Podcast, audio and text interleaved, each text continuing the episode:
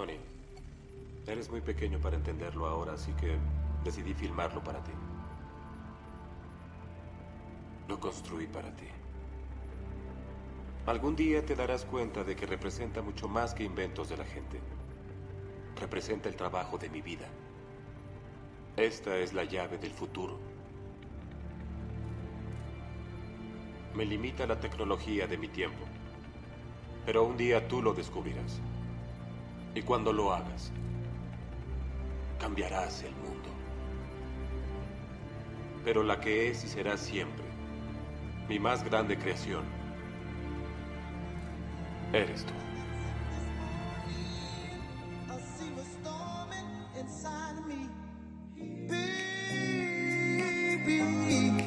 I think I'm. The waves are rising and rising. And when I get that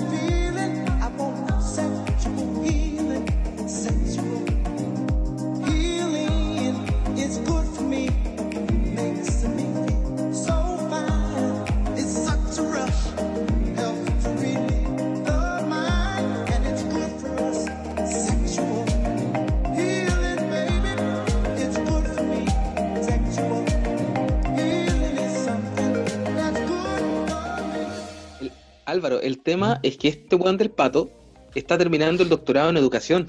Bueno, ese Sí, weón- po. este weón, a ti y a mí, en herramientas nos vuela la raja, weón. No, está bien, po, No, weón. no, tanto, no creo. Está no bien. creo. Está a llegar en un tiempo más mi tesis, por favor, ayuda. Ah, no sé qué, no sé qué hacer, weón, no sé qué Oye, hacer. weón, no, no me hables de la tesis. Yo tuve- me, me tuvieron, tuvimos que congelar el programa. A Todo todos le ha lo que pasado. estábamos todos los que estábamos recibidos de, de los ramos, y que estábamos ¿Ya? empezando ya con la tesis, tuvimos que bueno, congelar. Qué paja. ¿Por qué? Pero, pero estáis con la, estáis con, con, con, con la tesis y ya estoy en el último Estoy periodo. tesis. Ya. Estoy con la ¿Y tesis de qué cosa? tiro, ¿ah? ¿Y tesis de qué? ¿De qué, qué, qué cosa? Bueno, mi tesis está ambientada en lo que es herramientas de la neurociencia en la enseñanza de la robótica educativa. Bien, perfecto. Sí, creo, creo que, que, que leí eso cuando Anonymous liberó unos correos. Sabía eso. Y la, la, la, ventaja, la ventaja, ponte tú, no sé, una de las proyecciones, que ahora estoy usando un simulador por Autodesk, donde ¿Ya? los cabros pueden hacer sus propios arduinos, construir sus propios servos, sus propios circuitos. Brígido, weón. tienen que hacer metal y tal, weón. ¿Tú cachai que esa weá te la van a, cuando la, la terministe, la van a pelear en los institutos? Sobre todo en los institutos, no en la, más que en las universidades. No, Te doy el dato. en los institutos. Para que busqué en Duoc, para que busqué en INACAP, para que busqué en IP Chile. Sí. No, Doy el es que, mira, por muchos años traté de ser profe universitario de planta. Y a pesar de que sigo haciendo clase y toda la cuestión, entretenido, todo lo que queráis. Pero no es lo mismo que era en el liceo. No, Ah, en, claro. el liceo en, el, en el liceo tenéis más herramientas para huevear a la gente. Podía ser, pero con descaro, weón. Ay, si mis cabros escuchan esta weá, me, No, tranquilo, vamos, cuando vámonos. No, creo que no vamos a poder, van a saber igual, pero no importa. No, no, yo- no, no, bueno, además mis estudiantes saben, muchos de mis estudiantes ya saben que son mis ratas de laboratorio. No, sí, ¿Ya? pues bueno, eso es lo mejor. ¿Cachai? Claro, porque si necesitáis sujetos No, de investigación para probar todas tus teorías, tus, tus vorágines de weá sobre didáctica, sobre educación, neurociencia, robótica, etcétera, necesitáis un grupo con el cual trabajar. Mm. Entonces, los chicos saben, profe, ustedes, ¿qué somos para ustedes? Son, son mis ratas de laboratorio. Voy a empezar un capítulo. Eh, piensen, piensen que ustedes son. A ver. ¿Qué? Yo soy Gru, ustedes son los Minions. exacto, exacto. Así funciona. Eh, y es hermoso. Y es hermoso.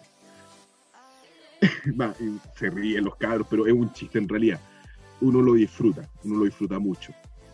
Y además toda esta cuestión de la pandemia te da oportunidad para hacer una infinidad de weas que impresionante. Sí.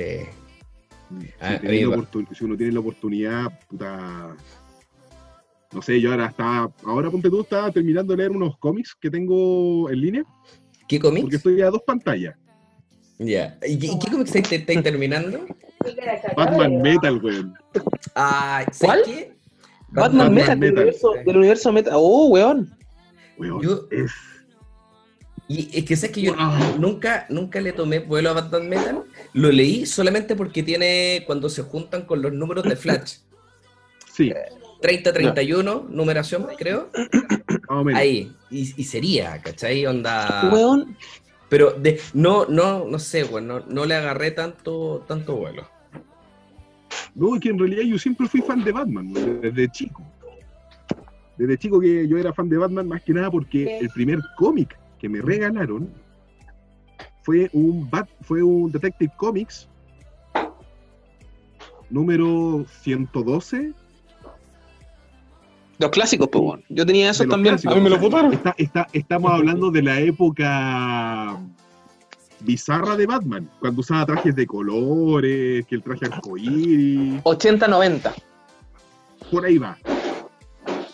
Principios de los 90, cuando estaba como muy influenciado por Adam West. Exactamente. Que era un tan malo el Batman. Era para, era para cabros chicos, Álvaro. No sé si tú leíste esos cómics. Es que claro. Ah, no, o sea, o sea, como el, como el Batman de, de Tim Burton, pues, weón.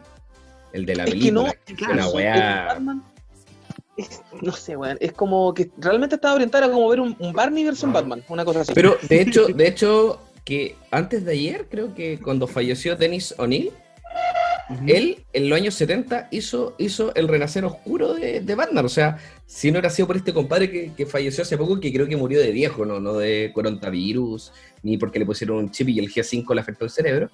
Eh, no, no, y lo otro, la, la teoría de los aviones que tiran humo, eso, y, y te Ay, sí, dan, dan ganas de suicidarte también. Eh, ya, no, no, No, fue no, eso. Yo he tenido que, yo he tenido que pelear con, con muchos estudiantes, sobre todo de- del liceo, porque me vienen con comentarios tan de, profe, ¿es verdad que el 5G eh, intensifica el COVID?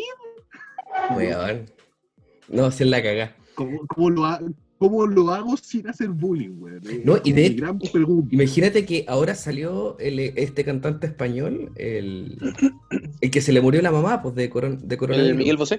Él diciendo, diciendo eso, que en España te están vacunando con un chip y con el G- como con el G5 te van a controlar.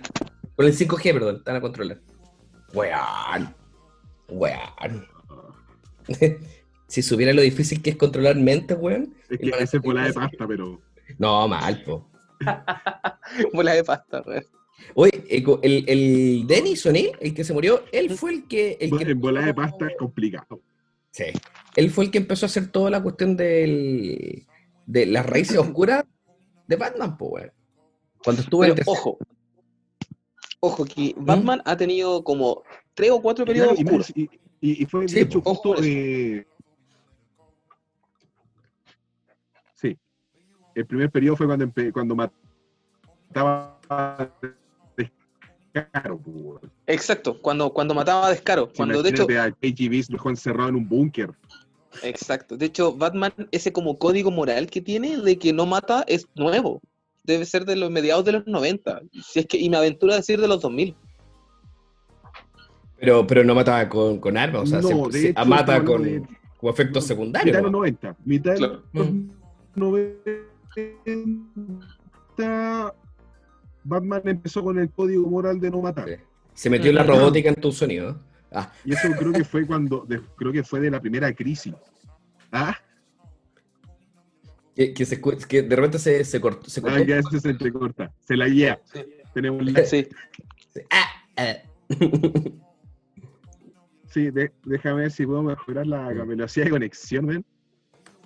Pero de hecho, yo creo de las partes más bizarras de lo que yo, yo he leído Ahí súper poco. Mejorar un poco la calidad de conexión. Súper poco Batman, weón. Yo no, yo no soy una persona que sabe de Batman. O sea, para nada. Pero yo creo que de lo poco que leo, Frank Miller, que Ya. bueno, todo lo que hace Frank Miller es bueno.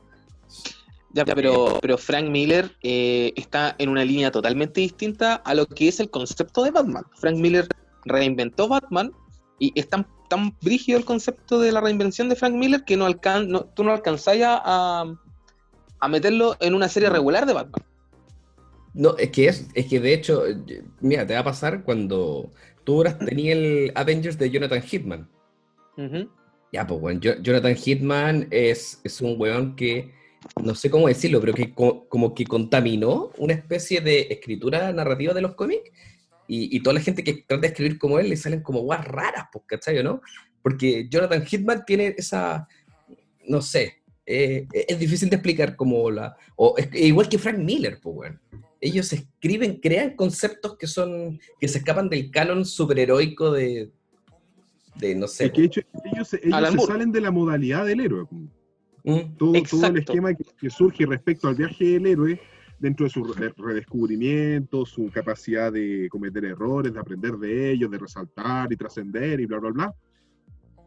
Al menos en el caso de Miller, tomó todo eso, se lo, lo hizo como un, como un papel confort, se culo con ello, y con, ese, y con esa limpieza de orto hizo Batman Returns, The Dark Knight Returns. Claro.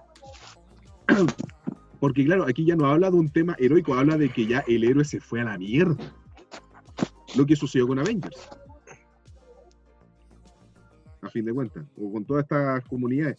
O sea, los héroes se van a la mierda y ¿qué hacen ahí? Sí, Exacto. pues, de hecho, de, los, de las grandes idas a la mierda de los superhéroes, nos encontramos de las mansas historias. Por, por ejemplo, cuando Avengers se fue a la mierda, eh, cuando muere Vision, eh, cuando después, o sea, el fin, ¿cómo era Álvaro? El fin de los Vengadores después como que igual va a repercutir en eh, House of M, pues Casa de M. Casa de, O sea, sí, o sea, la que- casa de Magnus. sí, pues, de- cuando empieza con Dinastía, Dinastía de M, eh, y, y se meten ahí con, con Avengers.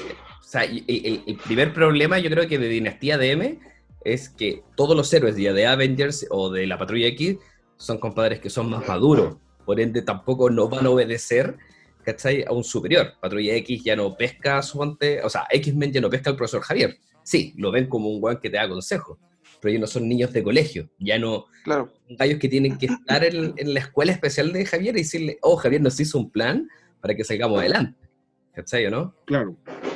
Y ahí, y ahí es cuando empieza a quedar la, la literal zorra. De hecho, eh, dentro, dentro de todo este plan que pasa en Dinastía de M, cuando empieza a generar la ruptura de, de Avengers, eh, tenéis cuando quieren matar a la, a la escarlata, a la bruja, ¿cachai o no? Claro, claro. Y uno dice, pero weón, ¿pero cómo? Y salen ¿Cómo, cómo de- se llegó a ese punto, weón? y, y- y los Avengers dijeron, perro, tranquilo, weón. La pitiamos. ¿Cómo? ¿Cómo? O sea, está, es una Ahora, ahora, mutante tan ¿cómo, cómo poderosa. te una, ¿cómo te un personaje que deforma la realidad a su antojo? Exacto. Exacto. Y Claro, con un con- weón, que- con, con un, con un weón, un Capitán América, que, que, que te cuestionaba eso, pero que igual no hacía mucho por, por no hacerlo. Mm. Claro. Bueno, hay que además, entender. pe- pe- pensando en que la gran cagada quedó con Scarlet Witch, con la bruja escarlata, considerando que es, eh, es la novia más tóxica del universo Marvel. O sea, si no le gusta, lo cambie. Simple. Dejando la cagada de por medio, deformando una realidad de por medio. Sí. Y sin ningún problema, así. Pero, pero ¿sabes qué? Dentro de, dentro de todo esto, eh, o sea, tú podéis tener, no sé, pues, el Fénix Oscuro, todos estos cómics de X-Men, eh, que son, claro, tú decís, son pers- unas personas como rancias, por así decirlo, en su comportamiento, pero si tú veis la línea de, de- de la formación y comportamiento de Javier, el profesor Javier, bueno, ha sido lejos el weón más perro que hay, pues, weón. El profesor Javier manipuló a la patrulla X cuando la perdió. La patrulla X, no, no- no, para no ser tanto spoiler, en, antes, Dale de, antes de Dinastía, él pierde y empieza a adoptar que esto se, se, empieza a tomar como de forma más fija en Génesis Mortal, ¿cachai? ¿no? Eh, cuando empieza a aparecer Vulcano y el profesor X dice, oye, weón, si es que tenemos la cagada, voy a crear otro equipo. ¿Cómo lo entreno? Con poderes mentales, ¿cachai? ¿no? Como que le hace una especie de cápsula mental, lo entrena para que maduren en poderes, ¿cachai? Porque ahí se supone que hay varias escuelas de mutantes, no es solamente la del profesor Javier, pues hay varias. Y este weón va a otra, a una investigadora. Y ahí está Vulcano, porque es el hijo, no, es el hermano perdido de Cíclope, pues, weón. Y es un weón 10.000 veces más poderoso, pero con una rencilla, weón, pero pal pico. El Y terror, pues, weón. Y todo empieza a caer la cagada porque el profesor Javier empieza a meterles bichitos. Es como, fíjate que le mete como, como en el origen, como en la película, en Inception. Sí. Eso es lo que hace, le mete un bicho en la cabeza y cagan todos los hueones. Entonces crecen como con problemas mentales, pues, weón. Profesor Javier, weón, ha dejado la zorra, weón. En Cada página que sale. En todas las páginas donde sale Javier, de que a la cagada. Sí. Porque algo se tramó entre medio. Lo que pasó con. Ay, ¿cómo se llama el cómic donde Iron Man tiene las gemas del infinito? No, ese es muy brígido, weón. La- las de, De Jim hecho- Starling. Sí, creo que sí. Ya, eh, eh, eh, ahí mismo, pues, Javier, ¿cómo tenía escondida la gema? Creo que la gema del alma tenía en su, a su cuidado cuando los Illuminati se quedaron con las gemas del infinito. Me. No me acuerdo. Voy a tener que estudiar antes de que nos conectemos. No, weón, eh, me acaba de, de, de dar duro. Sí. Ah, chucha. Yo lo tiraba No, no, pero-. Nos acaba de dar duro. Mira, es que este está viendo los cómics. Eso- Pato, en ese momento lo que él acaba de hacer, abrió un closet y en ese closet está lleno de cómics. Sí. Puta, Ese- ese es mi-. Ese es mi closet del- de los cómics. Entonces voy, voy a ver para ver si es que alcanzo a tomar algunos, pero no, no tengo No, ahí lo, no tengo ahí lo que estaba buscando. No, yo la mayoría de mis cómics los tengo en una cajita. En una cajita, porque están sellados. De que son medio viejitos. Y la otra y la mayoría de los cómics que me pongo a leer a grandes rasgos los tengo leyendo acá en la pantalla. Aprovechando que terminé de arreglar una pantalla una pantalla LED que estaba medio hecha bolsa. la arreglé y ya ahora la uso como pizarra y toda la weá. Todo, po, weón. Sí, sí. Y es súper útil, weón. Temas, po. Sobre todo para un compadre. Dale. Dale. No, sobre todo para ti, weón, que estás haciendo. ¿Cuántas clases estás haciendo a la semana? A la semana ¿Mm? estoy haciendo 12 clases. Igual harto, pues, weón. Sí. Todo- toda Sí. la preparación que tenéis que hacer por clase es caleta 12 clases, po, Tenéis que hay que preparar mucho. Pero lo, lo bueno, y yo creo que volviendo al tema de los cómics, es una de las cosas que me gusta de Batman. Porque dentro de todo el multiverso, ya sea DC, ya sea Marvel, ya sea eh, pre-crisis, post-crisis, todo lo que tú quieras, pre-52, después de los 52, Rebirth, eh, y con ahora con el nuevo cambio, Batman es el único superhéroe que respeta las leyes físicas, weón. ¿Cómo respeta las leyes físicas? Sí, ¿Por qué? Mira, voy a poner el típico ejemplo. Cuando Superman, eh, qué sé yo, atrapa a Lois Lane, ¿Ya? ya que eh, Superman no baja, sino que deja caer, cae encima la mina. ¿Ya? Entonces, si tú compensáis los principios de energía potencial gravitatoria, energía potencial elástica y conservación de la energía, si ¿Ya? va- Superman hiciera eso en la vida real, Lois Lane se partiría en tres. ¿Y Batman Ya. no, no, no pasa con eso? No, con Ba- Ba- Batman, por ejemplo, pa- pasó en un, pasa en un cómic, creo que eh, en Rebirth, de los primeros ¿Ya? números de Rebirth, pasa que eh, tiene que eh, rescata de caída libre a Gatúbela. ¿Ya? Y lo que hace es hacer generar un movimiento de péndulo descendente. ¿Ya? Entonces, ponte tú, ya, esta es la pie de Gatúbela, Te veo, te veo. Batman, esta wea es Batman, hace este movimiento. Ah, la intercepta. Ya. desviando la conservación de la energía, o sea, manteniendo la ley de conservación de la energía, pero Claro. sin perder la conservación elástica. Manteniendo la Básicamente desvió tuela la línea de fuerza. intacta, claro, manteniendo el concepto de fuerza. Ya, ya te Eh, caché. e- El mismo tema de sus gadgets, ¿no? El, el Batarang, eh, las bombas de humo. ¡Ay, qué hermoso! De hecho, ese, ese libro que, les mostré Hermana. es. A ver. Hola. Hola. te mando saludos a mi hermana, Pato. Se escucha Hola, cortado. Chao, con... Sí, es que estábamos saliendo. Ahora sí. Ah, el, el que hablaban ustedes de Iron Man que usa es eh, que te estaba buscando, porque ese es un libro que habla de las portadas de los cómics. Es solamente Ah. de portadas y de los dibujantes de las portadas. El, el uso de Iron Man, por- eh, cuando pone las, las joyas, es del año 2011 y es de Brian Michael. Bendis.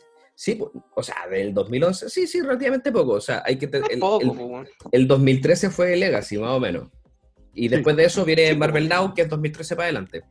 Eh, y la portada la hizo John Romita Jr., lo dibujó, y Michael Bendis fue el que hizo el, el guion. Bendis, que ahora está, pero weón. Es que. Sí, sí, sabes que John Romita Jr. siempre se la compara con el papá, po. John Romita, que también él, él dibujaba y escribía.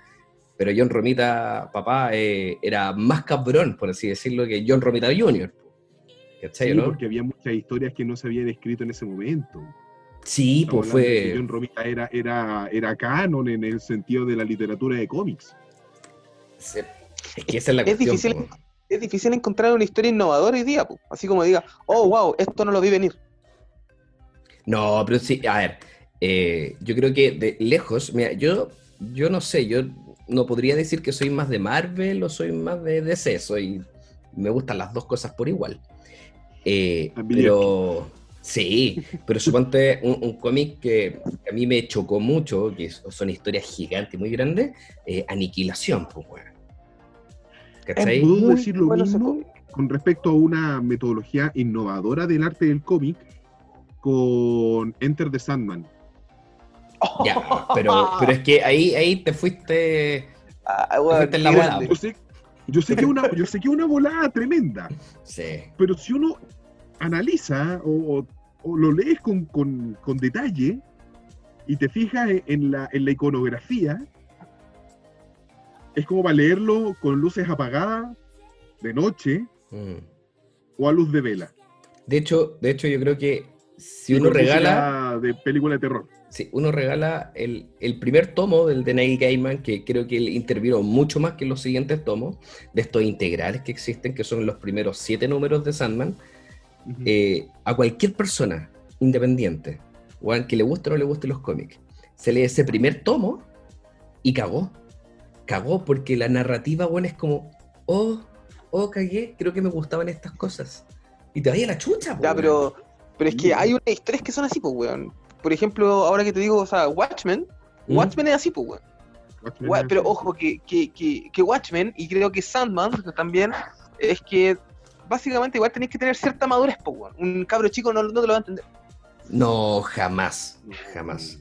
Ahora, entendamos algo, el mercado que hoy día sostiene los cómics no es... Como nosotros. Somos nosotros, o sea, todos los hueones que están 30 para arriba son los que gastamos plata en los cómics. Un niño jamás se va a echar... O sea, la gener- en realidad nosotros Plata. como generación millennial somos, somos los que nos dedicamos a invertir en cómics.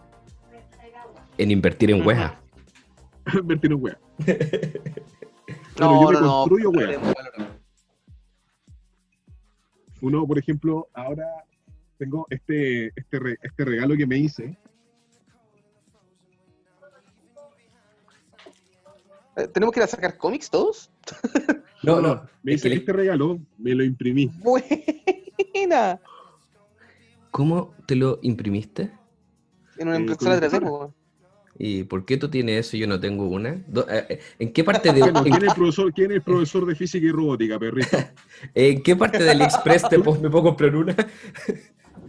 ¿Tú, tú cachai que, bueno, en realidad yo me armé esta, we- yo me armé esta wea de la impresora por una necesidad más que nada de profe. Ah, ya. De profe de física, claro, hay que armar weas, hay que preparar experimentos, generar eh, robots, etc. Ya, no hay problema con eso.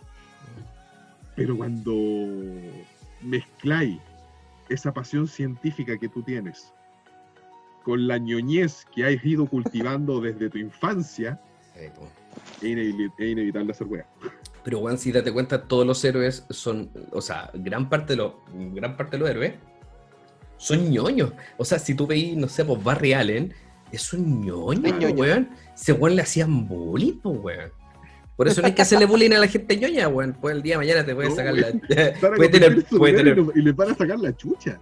Miren, este cómic yo creo que es de los pocos de Marvel que yo la rayé y, y que fue una weá que yo me acuerdo y lo releo, tanto como Aniquilación, que es Imperio Secreto, weón. Ah, se me, lo- Uh, me, me lo he recomendado. Weón, es... Sí, tú lo habías hecho, habías de hecho dado una recomendación en ShipFit. Sí, sí, pues había, de hecho lo, lo puse hasta en post y en la raja porque el peso de Imperio Secreto fue tan grande que, que hacían en pocas palabras que el Capitán América en realidad era de Hydra y Hydra en sí es como la nueva imagen de los nazis y estáis diciendo que el compadre patriota es nazi que los buenos tuvieron que decir, no, esto es un arco. Ah, no es parte de la Claro, historia no. regular. Por favor, no me es parte del despidan. canon. Exacto, no me despidan, por favor. Esto es ficción. y yo la cagá, Es pero bueno, ficción dentro de la ficción, por favor, no jodan. weón, es eso. De hecho, a mí me La weá Inception. Sí, cuando, cuando- a mí de repente me pasa que me preguntan las weas las películas, po, y me dicen, oye, ¿esta película pasa la las cosas en los cómics? Y, No. y les- y yo les trato de decir, es una fantasía, pero los cómics también. Entonces le digo, no sé. Ah, no sé cómo explicarlo, porque no puedo decir que es real. A mí me No. pasó mucho, me pasó una infinidad de ocasiones la semana pasada, eh, cuando me invitaron a un podcast sobre agujeros negros, astronomía y cosas de ese estilo. Mm, Y yo tenía que dar la parte científica mm, de lo que se conoce. Y cuando me empiezan a hablar sobre Interstellar, sobre Marvel, sobre viajes interdimensionales, sobre materia oscura, sobre eh, todo lo que abarca la ciencia ficción que hay de- dentro, detrás de agujero negro, tenía un dolor en el corazón, weón. Porque no podéis decir, ¡oh! Porque, oh, ¿verdad? Concha su madre, ¿verdad? Que soy científico en este caso. Pero podría ser. Es que tengo, sí, podría ser, pero luego tienes que andar ahí enchufando la ecuación de Hawkins, weón, para. Pero para suponte. Si habláis de, de los agujeros negros o los agujeros de gusano y todos estos tipos de Ya, manifestaciones. Sí, sí, pero la gran mayoría de las manifestaciones como espaciales, por así decirlo, eh, hay, hay una que es muy grande en Marvel. ¿Qué pasa cuando Black Bolt crean un arma Sí. para que él la gatille, ¿cachai? Contra Vulcano, que ya está destrozando el universo, y eso crea una energía y crea un, como un agujero gusano que junta espacios temporales. Y ahí nace, suponte, Guardianes del Tiempo, donde están las tres generaciones de, eh, de Guardianes de la Galaxia. Entonces, ¿podría ser o no? Si yo hago una explosión muy grande en el espacio, puta. entendiendo que Vulcano lo que hace es canalizar, Mira, es si canalizar estamos, si estamos rayos hablando de un vulcano, ¿Mm? estamos hablando de que Vulcano no solamente tiene capacidad de rayos cósmicos, ¿Mm? sino que además debiera concentrar esos rayos cósmicos del orden de unas miles de veces la masa del Sol. Sí. Ya, pero, O pero, sea que, ya, ya. pero Va- vamos, vamos a de nuevo, se, de nuevo. a ver, a ver, se De nuevo, para supone, que se se supone mantenga que para Black Ball, o sea, se supone Vale. que, que, que Vulcano, Gabriel Summers, lo puede, po. Él, él, él, de hecho, ah, cuando empieza todo este problema con Black Bolt, es porque el loco eh, empieza a imperializar, por así decirlo, empieza a conquistar todos los planetas. Eh, Imperios Kree, weón, todos se fueron a la B, po. ¿Cachai? De hecho, la, la Guardia Imperial está a los pies de él. Para que te imaginís, po. Entonces ya, eh, yo creo que puede, po, weón. O sea, claro, debería. Exacto. O sea, de- Sí. debiese poder tener, tener una escala de poder a, a lo que estaba, como lo está mencionando el pato. Claro, Exacto. porque hay una, hay una, hay una weá que se llama el límite de Dakar, Que Ya. es como la, la masa que, se nece- que necesita una estrella para convertirse en un agujero negro. Ya, Eventualmente. y ahí tengo una el consulta. O núcleo sea, de que- estrella pasa a ser un agujero negro. ya, y eso tiene que ver, o sea, mientras. ¿Ya? Ese Dale, dale, límite puede ser menor, no puede ser menor a 4, coma- espérate, lo tengo acá anotado. Ando con mis apuntes, weón. Ahí está. 4,8 veces la masa del Sol para hacer un, un- un agujero negro estándar.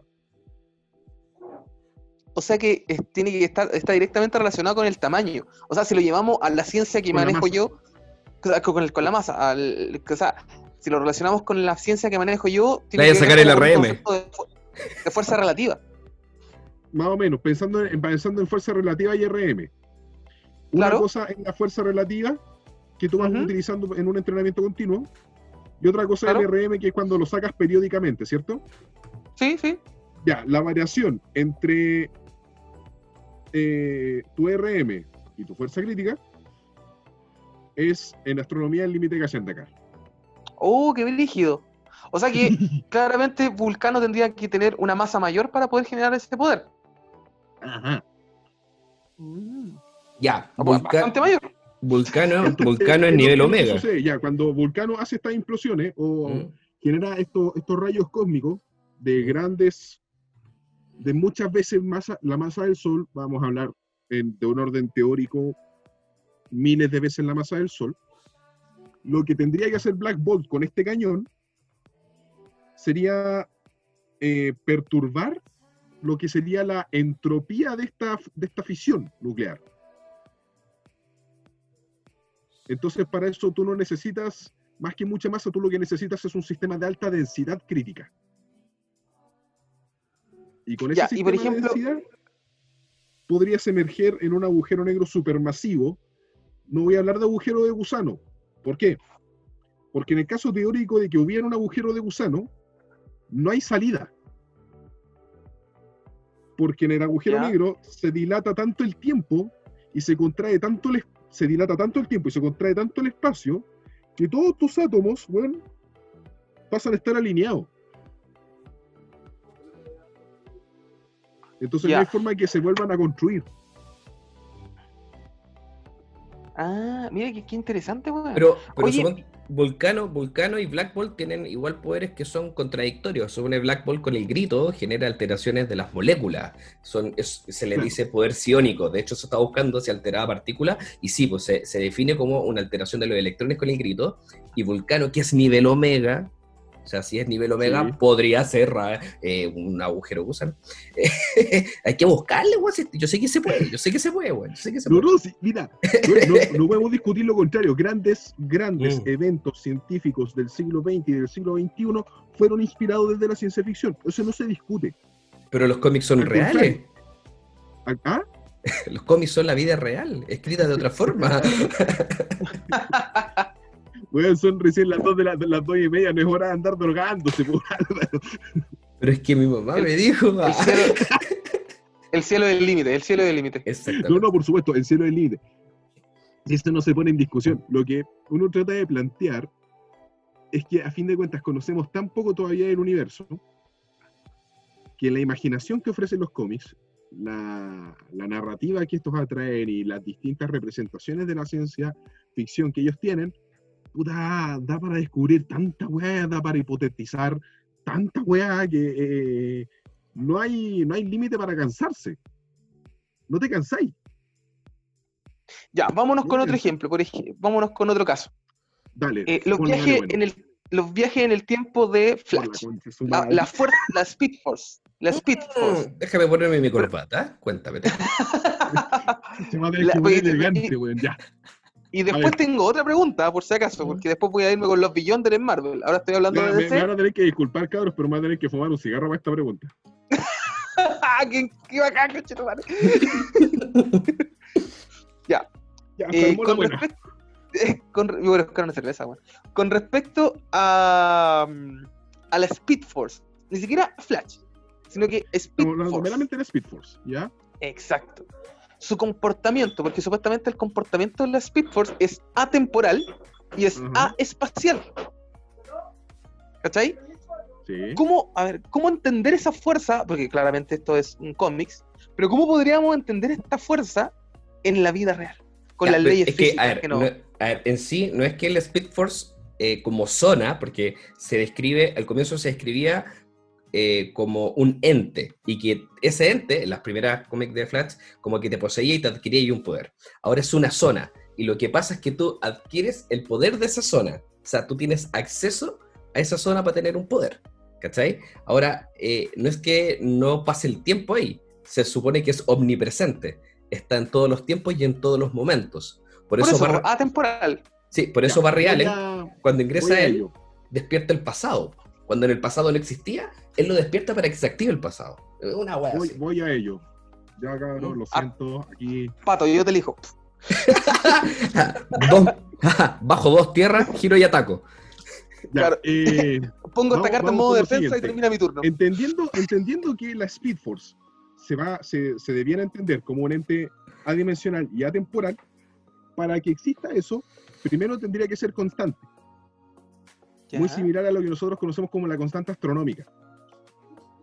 ¿Ya? Que todavía, weón, es un, es un huevo. No, sab- no sabía. Concha su madre, ya. Que es lo más cercano a la- que tenemos a la- un- un- algo que sería, comillas, cercano a una teoría del todo. Involucrar la constante astronómica.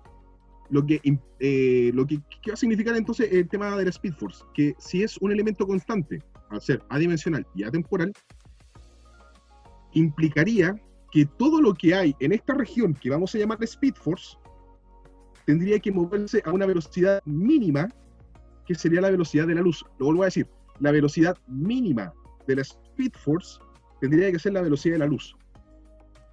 Como todavía a nivel físico no se ha encontrado nada más rápido que la luz, sigue siendo un tema de ficción. Ahora, Claro. ¿cuáles son las hipótesis predominantes? La misma ciencia ficción ofrece una teoría que se, se barajó durante un tiempo, sobre todo en la primera década de los 2000, que es la parte de los taquiones. Es decir, partículas que Oh. viajan más rápido que la Eso luz. es, de hecho, eso te quería, te quería comentar porque Déjame, yo leo que se- esta wea porque existe. eh, eh, si no pierdo la idea, soy profesor de física con déficit atencional, weón. Bienvenido al club. No sé. ¿A qué, qué es lo que quiero decir? Que el taquión, al ser más rápido que la luz, implicaría que si el taquión estuviera aquí, en este momento del tiempo, significa que está en otro, momen- eh, en otro lugar dentro del mismo espacio-tiempo. Sería muy ambivalente, dependiendo del grado de superioridad que tiene respecto a la velocidad de la luz. Como en Speed Force la velocidad mínima es la velocidad de la luz, va a implicar que todas las ecuaciones de la relatividad se van a la mierda. ¿Ya? Porque si uno puta, hace lo que se llama eh, la, la ecuación general de la relatividad especial y de la relatividad general, dilatación del tiempo, construcción del espacio, aumento de eh, relación masa-energía, todo lo que tú quieras, eh, si uno reemplaza la velocidad con la velocidad de la luz, las ecuaciones te dan solución indeterminada, solución Constante. Ah, syntax error, llamémoslo. No, no, no, no, agar- no hay calculador que pueda resolver esa wea. ¿Ya? Bueno, y la calculadora del Nokia, bueno, resuelve esa wea. Por lo, por lo tanto, ¿qué es lo que se podría suponer? La Speed Force sería muy similar, o podríamos verla de manera muy similar, al horizonte de eventos de un agujero negro. ¿ya? Nosotros, desde fuera del agujero negro, o mejor dicho, desde fuera del Speed Force, las cosas estarían pasando, eh, se, se dilata tanto el tiempo que es como si estuvieran quietas. Pero si uno va dentro del Speed Force, te vas a encontrar con que el espacio se contrae, el tiempo se dilata y la masa ya no puede ser masa, sino que sería solamente energía. Por eso es que después se postula que la Speed Force, más que ser un ente, es una, es una zona, es una región de adimensional.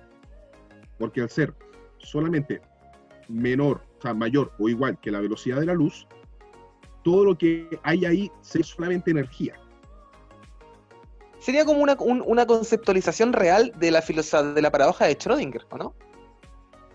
Que estás pero no estás a la vez. La Sí, partícula que está dentro de esa, de esa Speed Force, por así decirlo. Sí, por ahí va. Es como si lo único que pudiera haber en la Speed Force, aparte de speedsters, de velocistas, serían gatitos de Schrödinger. Claro, que están y no están. De hecho, a ver, eh, no, no sé, eh, pa- se supone que eh, para generar como estos agujeritos, eso, uno necesita mucha energía. Y esta energía podría darse con una fisión nuclear. No fusión, fisión. Sí. Con una fisión nuclear, sí, porque gracias a la fisión nuclear tú puedes liberar mucha energía. Tú liberas grandes cantidades de energía con muy poca masa, que es uno de los grandes aportes que se le da a la energía nuclear. Pero, por ejemplo, para generar esa fisión, tú necesitarías un material jodidamente inestable. O sea, estamos hablando de algo más eh, energético que el uranio o el plutonio. Mm. Estaríamos ¿Cómo? hablando de material ¿Como el cesio? más todavía. Eh, si lo vol- volvemos a- si volvemos al tema de la ciencia ficción y más aún volviendo al tema de eh, de DC Comics, el único elemento que podría generar esa fisión, teóricamente hablando, sería el noveno metal. ¿Y cuál es ese? En, en mi tabla periódica no lo encuentro. Yo te- creo que yo tengo por ahí una tabla periódica con la parte ñoña de, de los cómics. La, ah, te tienes la, la tabla negra de la, de, de la La, periodicidad. la compa- la compartiste ayer, creo. Sí, pero o sea, la que compartí fue la de Marvel, porque añadía el vibranio y el adamantium. Y el adamantium. El noveno metal se encuentra en Tanagar, hogar de los hombres y mujeres halcón. Ah, y así se hicieron lo- los mazos, pues. Sí, sí, ya lo recuerdo. Perfecto. Ese metal están hechas las herramientas de los. Sí, ya. Ya, eh, el, no- el noveno metal, en teoría, podría proveer las propiedades de fisión, si uno enriqueciera ra- eh, o excitara las partículas del noveno metal, podría tener una fisión suficiente como para entrar a la Speed Force. Perfecto. Es que a lo que voy en Dark, y esto fue la serie Dark que habla de los, de los viajes en el tiempo, hablan de un isótopo, que ellos buscaban este isótopo para poder buscar dónde se habían abierto estos portales para viajar en el tiempo. Y era eh, un isótopo de cesio C-137. Y si mal no me equivoco, eh, Ricky Morty estamos en el universo C-137. Por ende, Ya, existe... Ya- ya- y los universos son infinitos. Y hay una razón muy importante porque Adult Swim escogió para el Rick más Rick y el Mori más Mori y el Cesio del mismo modo eh, que fuera 137. Tiene que ver con los grados de excitación del cesio, lo- como tú bien lo mencionaste, ¿Mm? para generar material radioactivo. Pero es- porque además ese, hasta el momento, el C-137 es el que libera la mayor cantidad de energía. ¿Cómo? ¿Cómo? como ¿Cómo? partícula- es, como la es como la partícula más badass, la más cabrona de las cabronas, ¿Mm? En la choriza. realmente libera la energía. Se probó ese experimento, si la memoria no me falla, el año 2013, en el LHC, trataron de sintetizar C100, eh, cesio, eh, cesio C137 mediante colisiones ¿no? de, de protones y se descubrieron propiedades que son muy geniales, muy, muy bacanes con respecto a lo que vendría siendo la nueva física. Estamos hablando de nuevos, de nuevos conjuntos de quarks, nuevos conjuntos de, de antipartículas. Es el colisionador de hadrones, ¿o no? El que, el que está por debajo de la ciudad. O sea, está- eh, piensa que son, son varios. O sea, el LHC ¿Mm? es una es muy grande, pero lo comprenden tres grandes laboratorios, Ya. ya que son los encargados de hacer, de tomar las medidas de estos experimentos. Y sí, eh, el cesio 137, si bien es un isótopo súper inestable, pero es uno de los que emanan la mayor cantidad de energía posible. Un Morty cualquiera, o sea, un Rick cualquiera. Claro, o sea, habría que ser el Rick más. No, no, no, no un Morty cualquiera. Habría que ser el Rick Rick. más Rick con el Morty más Morty. Claro, porque se supone que Claro. la estupidez de Morty tapa la inteligencia para que no lo detecten. Se la larga él, creo que la tercera temporada, él dice dice eso, po, que a él lo tenían Claro, para la primera temporada. ¿La primera? Que era cuando, cuando estaba la pirámide de puros Morty agarrados Sí. y había un, un Rick que era robot. Y se le pero ¿por qué tienen Sí. tantos Morty? Dijo, porque un Morty está, eh, esconde un Rick, po, weón. Entonces, si tenéis tantos Morty, es porque tú eres un Rick tan inteligente que tienes que taparte para que nadie te encuentre, porque los buscan por su onda. claro, Claro. Por sus ondas cerebrales. Ese era el pretexto. Sí, es como el doppelganger de una Claro. así. O sea, de hecho, la, la teoría de multiverso, la teoría de multiverso se plantea tanto en la ciencia ficción que, que si bien todavía no es algo certero, no es algo verídico, no es algo que uno pueda decir, no, weón, es No está comprobado a ciencia cierta todavía. claro. Al no estar comprobado, las hipótesis son, weón, enormes. Y para, inter- y para interpretar sobre todo la- las grandes ecuaciones de la mecánica cuántica, de- del comportamiento de los cuantos de energía, eh, una, una de las primeras hipótesis que se, se trató de trabajar era la de los universos paralelos. Ahí, es donde viene el, el tema del, también de la teoría de las cuerdas, con el universo paralelo. De hecho, más que las teorías de las cuerdas con respecto a los universos paralelos, tiene que ver con el comportamiento dimensional de las cuerdas. Y ahí Sheldon Cooper, ¿qué mono pinta?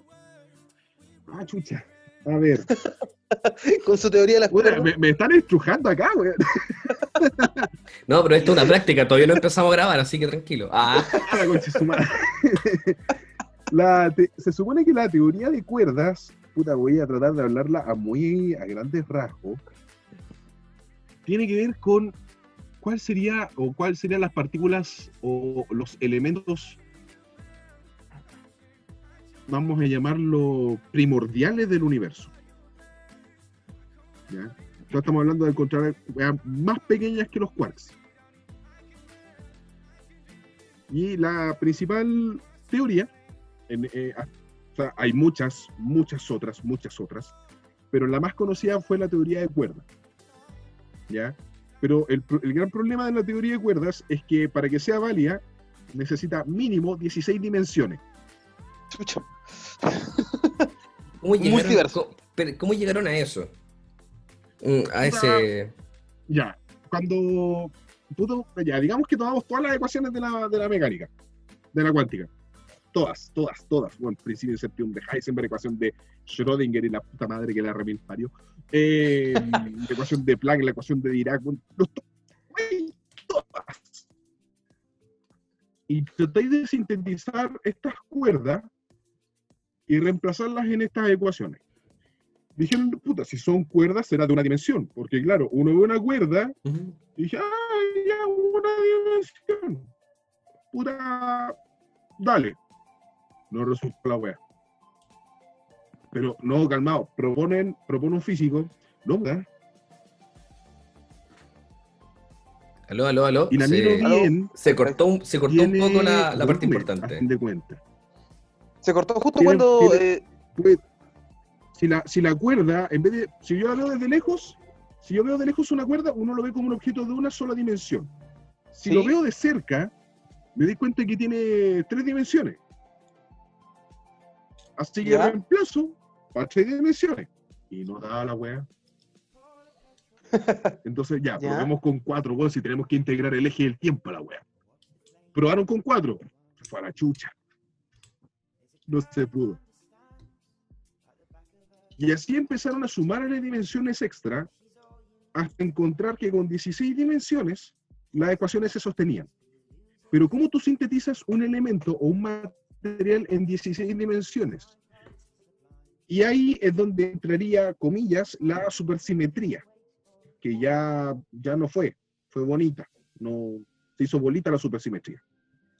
Principalmente porque la supersimetría solamente sería válida en grandes conjuntos de masa es eh, de masa cósmica interestelar, estoy hablando de supercúmulos galácticos y toda la weá. Ahí la Mm. supersimetría juega bien. Pero en espacios más pequeños, la supersimetría se va a la mierda. Perfecto. Oye, Entonces ahí Eh, y, la- y por otro lado, la- la- las ecuaciones de la relatividad tienen Mm. grandes problemas con la gravedad. Una, una cosa, Dale. la- la- el tema de la supersimetría Claro, y, Mario. del- y de los grandes eh, como volúmenes de masa, eso no sé, tal vez lo estoy confundiendo, porque una vez leí eh, una cosa, no voy a decir que un estudio, de haber sido en el semanario de lo insólito lo más probable, eh, que hablaban que si uno viajaba a un planeta y le daba la vuelta y yo me daba morada 10 años, lo más probable que en espacio temporal de la Tierra iban a ser 20 años. Entonces, la única forma de viajar en el tiempo era viajar al futuro, relanteciéndome yo por un tema del comportamiento de las grandes masas. Y eso tenía que ver con la gravedad de una wea así. ¿Es así? ¿Y tiene que ver con esto? ¿O Mm, más, que, más, que con la, más que con la gravedad, ¿Mm? no, sorry. Pero Insisto, mi que base- que ver ahí, o sea, el tema de los viajes en el tiempo, ¿Mm? No, no, está bien, está bien. sí, la verdad es, es ñoñar, es ñoñar a fin de cuentas, es fantasear con respecto a eso. Todavía, todavía queda mucho por aprender respecto a, a la- a lo que vendría siendo las teorías fundamentales de la, de la ciencia, o la teoría del todo. Estoy hablando de que uno de los grandes problemas está primero en el modelo estándar. El modelo estándar es, por así decirlo, eh, todos los materiales, llamémoslo, con los cuales se constituye el universo. Ya ahí Oye. entran los quarks, entran los, eh, los electrones, entran los bosones, el más conocido, ¿no? El bosón de Higgs, etcétera. Y el, el gran, el gran problema vendría siendo, pucha, ya mi modelo estándar funciona súper bien, pero ¿qué chucha pasa con la gravedad? Y ahí es donde entra mucho la capacidad de la Speed Force. Porque la Speed Force no considera la gravedad dentro de su concepto adimensional y atemporal. Por eso es que dentro de la Speed Force solamente puede haber energía y no masa. Eh, porque es como de a gravedad. A ese nivel. Órale. O sea que, órale. Oye, ya. Cambiando ahora Al a ser Marvel. adimensional ¿Mm? y atemporal, a Marvel. Verga. En Marvel, en, en el arco de Secret World. Dale, En el pues, último. Estoy en eso, estoy en eso, estoy en eso. En el arco de Secret World. Cuando, en el ya. último, en el del 2013, 2015, por ahí, donde Doctor Doom es el dios omnipoderoso, pero no omnipresente, Sí. eh, que le roban, a- o sea, Doctor Strange, eh, Doctor Doom y Molecule Man, Molecule Man, eh, le, le roban el poder a los Beyonders. Y todo el poder queda almacenado en Molecule Man. ¿Cachai? Como que al final termina siendo una pila Molecule Man, una pila que, que hace que, que el Battle World eh, termine siendo unido. ¿Cachai? El que lo creó fue Doctor Doom, pero el que lo mantiene es Molecule Man. Eh, con respecto a la energía y la masa, porque, ¿te leíste ese cómico, no? ¿Estás por ahí? Yep.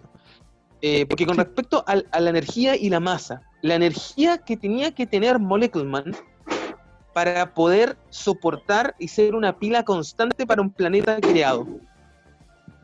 Expláyate en esa. Espérate,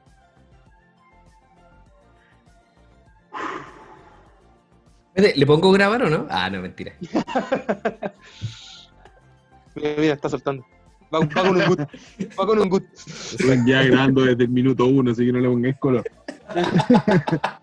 no, eh, eh, esta esta está bélica, weón. Eh, resulta que para que una batería sea perpetua, por así decirlo, pensando Claro. en Molecule Man, Molecule Man, al ser una batería perpetua que mantiene a todo este universo creado por, Doc, por mejor, todo este mundo creado por Doctor Doom, tendría que emanar la misma cantidad de energía en el mismo intervalo de tiempo de manera constante, ¿ya?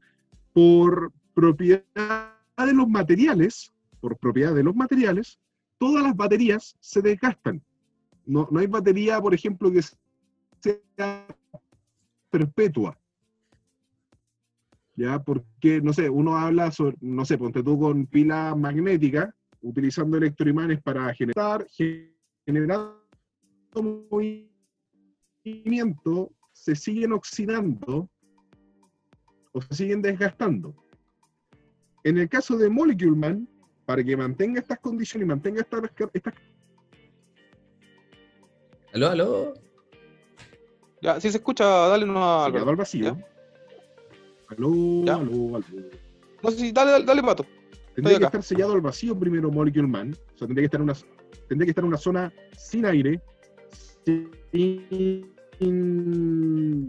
sin ninguna, mol- sin ninguna molécula que genere rozamiento con sus reacciones. Eso es lo- y y eso sería complicado porque en segunda instancia, para que Molecule Man pueda generar esta energía, tenía que estar en un estado de concentración total, llamémoslo.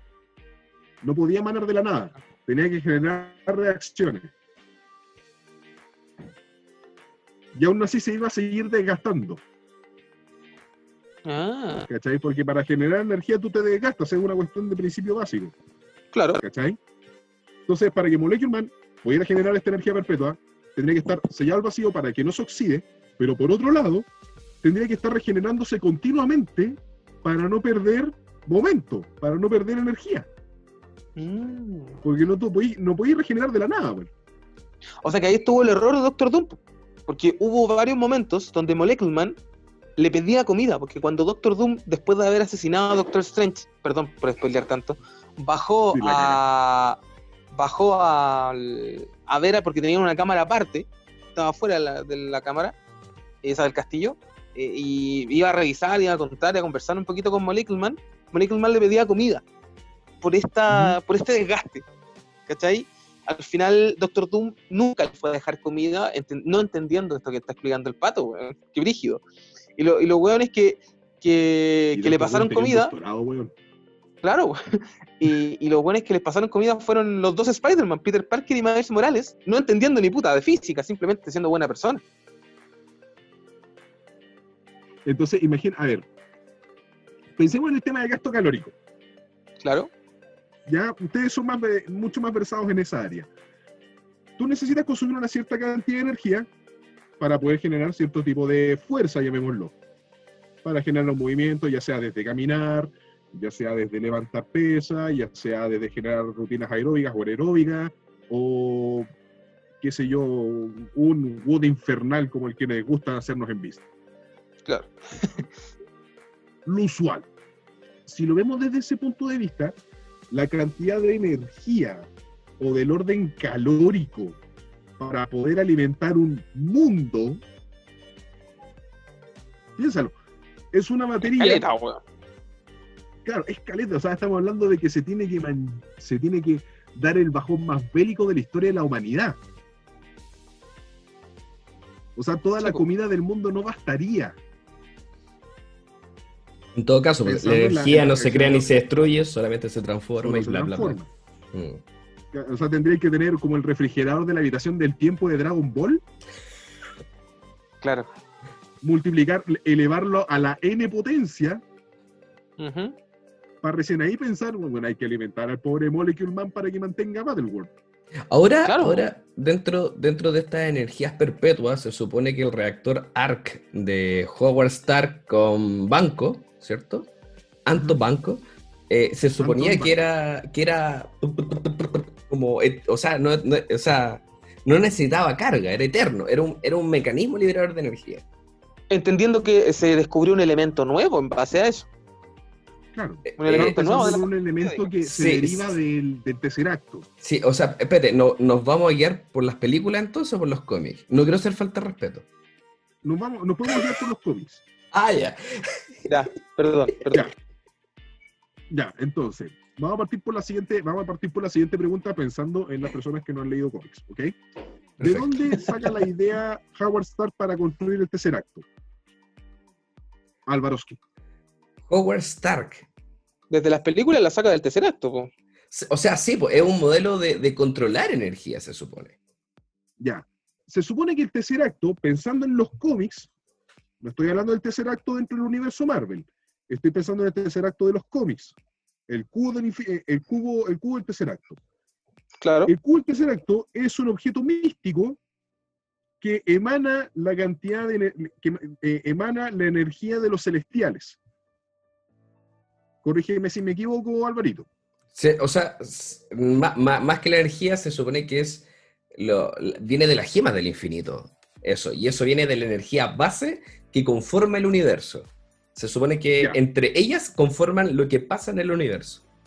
Entonces, el tercer acto propiamente tal, al ser energía, al ser energía almacenada, no, no estamos pensando en energía almacenada, estamos pensando en qué la almacena. En el material que constituye el tercer acto. Y ese vendría siendo el elemento teórico que Howard Stark había propuesto. Y una versión, comilla, la- la- una versión chanta de, esta- de este tercer acto, es lo que se utilizó para el reactor arco. El tema está en que, claro, uno puede decir, ah, genera energía perpetua. La verdad es que no. Genera energía, pero se demora tanto en gastarse Claro. Al tratar de ser una réplica del cubo, del tercer acto, que, que uno no la percibe. O sea, Howard Stark y Ah. Anton Banco no la percibieron. Iron Man en sus primeros años, Tony Stark no la percibió. Solo que fue después, cuando fue The New Avengers, que se dieron cuenta que los reactores arcos se desgastaban. Entonces, tuvieron que Mm. pasar décadas, décadas, si es que no siglos, para, dar- para percatarse el desgaste de una batería de arco. pensando que la versión original, que esto, eh, es el tercer acto, el cubo cósmico, es eh, perpetuo. Estamos hablando de la versión chanta hecha por Howard Stern, utilizando materiales sintetizados. De no es que la batería sea eterna, sino que se demora mucho, mucho, muchísimo tiempo en desgastarse. Sí, y de hecho gran, gran parte de, de- de toda esta tecnología antigua de...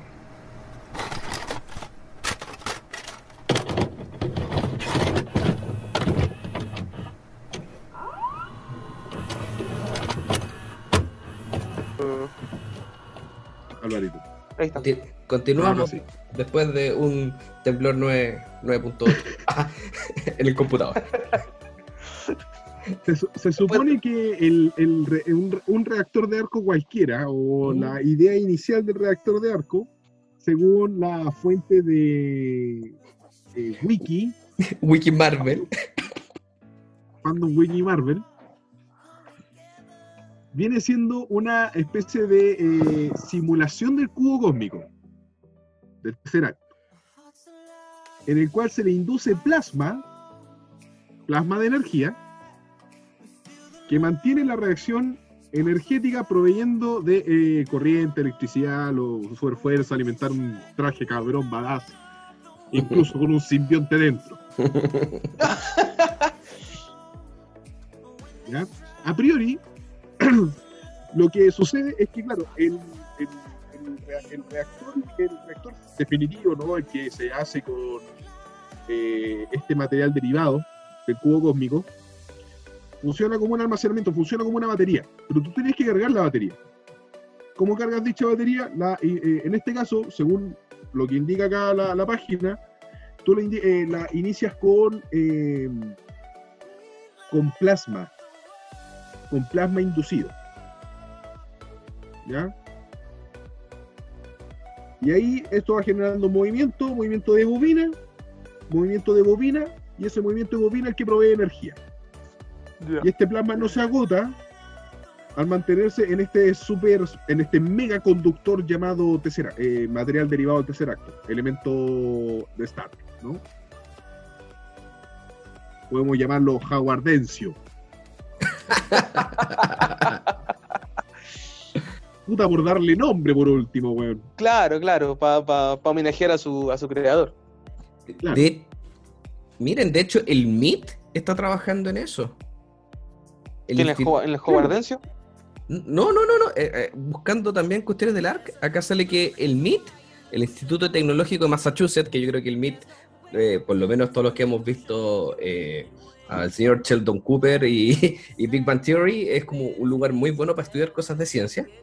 Eh, Más que de ciencia, de cosas de ingeniería. ahí Ah, está. Y ellos están todo, creando. todo lo que es ingeniería, todo lo que es tecnología, el MIT, weón, la lleva. La Del papi. le rompe el orto a las grandes universidades.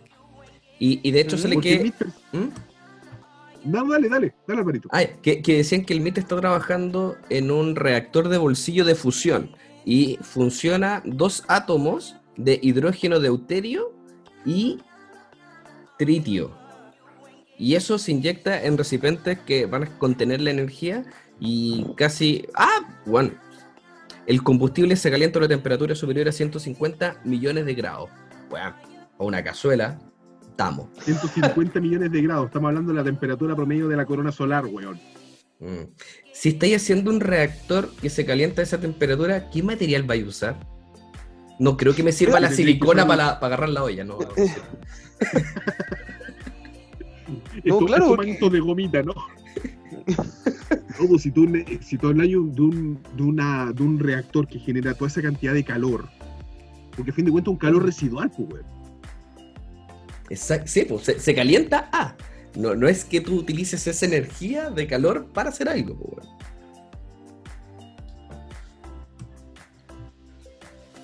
Pato. Voy a buscar su, el Celsius para comenzar a experimentar. Le dio un art attack. Claro. Te motivó. Te motivó. Exacto. Oh, pero, uy, qué acuático. El reactor ARC es ligeramente diferente a otros sistemas que se llaman tokamak, ya que utiliza nuevos superconductores disponibles en el mercado hecho de un raro óxido de cobre de bario, Repco. ¿Qué onda? Mira, pero no sale cuánto vale. Pero el MIT, Debe ser, debe Está- ser baratito. o sea, imagínate, es- se supone que es un. eh, ¿Cómo se llama? Es un reactor arc de bolsillo. O sea, tiene que ser portátil, bueno, no hay que andar con una piscina, Claro. weón, que genere un estado de condensación. ¿Cuál será la temperatura que aguanta el adamantium? El adamantium. En todo caso, po. oye, ¿le mandaste la invitación? Sí, sí, sí, sí. Se, se cayó, pero ahí vuelve, ¿no? Perfecto, el adamantium. Vamos a buscarlo, yo creo que. ah. El adamantium.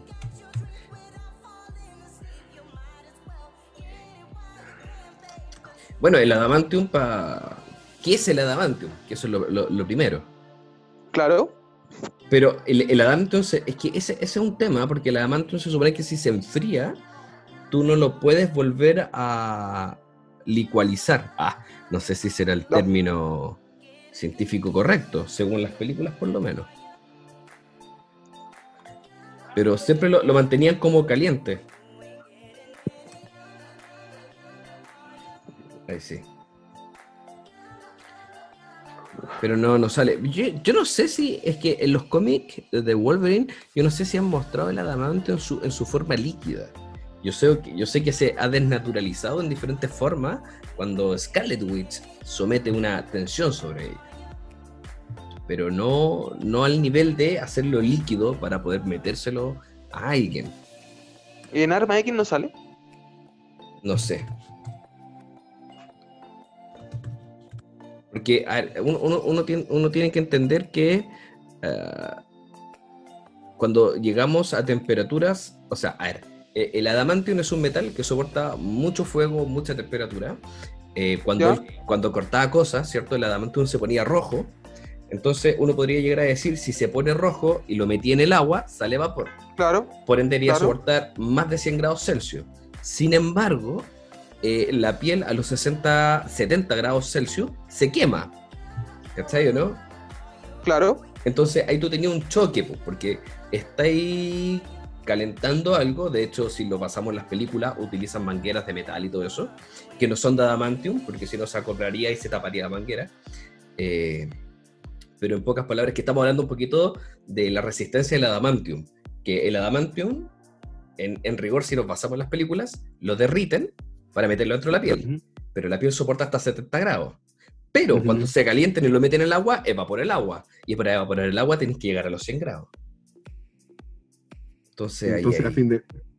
Es, es que es, es complicado darle un matiz científico a, la, a los metales de ciencia ficción.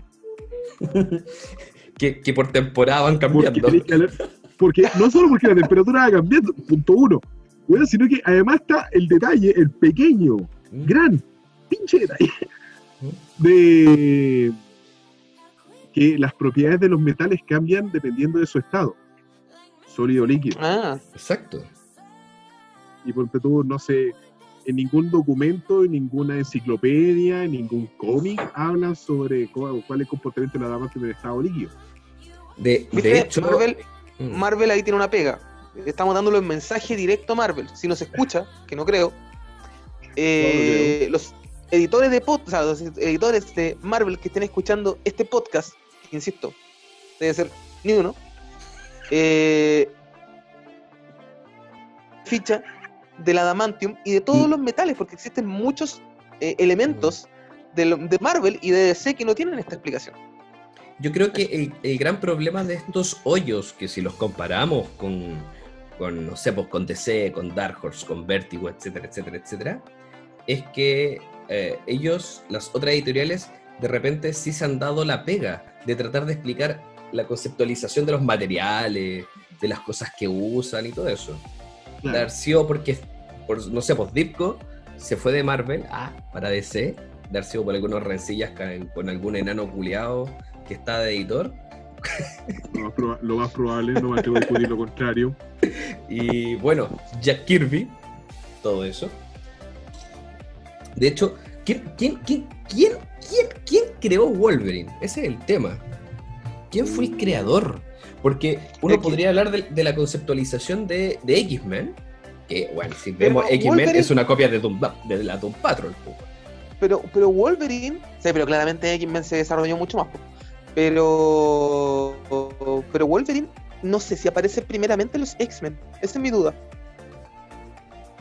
Wolverine, no, la primera aparición- de No, Wolverine fue no fue en X-Men. No, en pues, weón, Hulk. fue en Hulk. Sí, la primera aparición de Wolverine fue en Hulk. De hecho, Wolverine fue pensado como un enemigo, como un némesis letal de Hulk. El señor Hurón. Exacto, por eso mismo, bueno, uno de los tantos puntos que, que, que no fue parte del original banda de X-Men. No, no fue el dentro del. De hecho, fue como de la segunda o tercera generación de, lo- de los X-Men. Fue mucho después de, de, de- ¿cómo se llama? De, de X-Men que ingresó Wolverine. Exacto. Y además, claro, como han habido tantos, han habido tantos buenos metidos con Wolverine dentro de su edición, de su narrativa, de su historia, o en cuántas veces se cambió la historia de Wolverine antes de llegar con Wolverine no, y Con- Origins. Con, claro, con Origins y con Arma X, que son como dos Claro, puntos clave de, de la historia de Wolverine. Bueno, acá, y, acá, weón, acá sale es que muy bueno Origins. De hecho, sí, po. Eh, la primera aparición de Wolverine fue en el Increíble Hulk 184, en octubre de 1974, que fue una prepe como que apareció muy poco y después del 181 para adelante ya empezó a aparecer un poquito más. Y los creadores serían eh, Len Wayne, que bueno, estuvo en La Casa del Pantano, en X-Men, etc. Eh, John Romita padre, no John Romita Jr., y eh, Herb. Eh, Herb era el que creó, o sea, no creó, pero el, el gran articulador, por así decirlo, de Hulk. Este el que sí, sí, hizo apareció su- primero en Hulk. En Hulk, exactamente. Mm, Bueno, ahí tienen pega, no lo hicieron bien con los metales. po.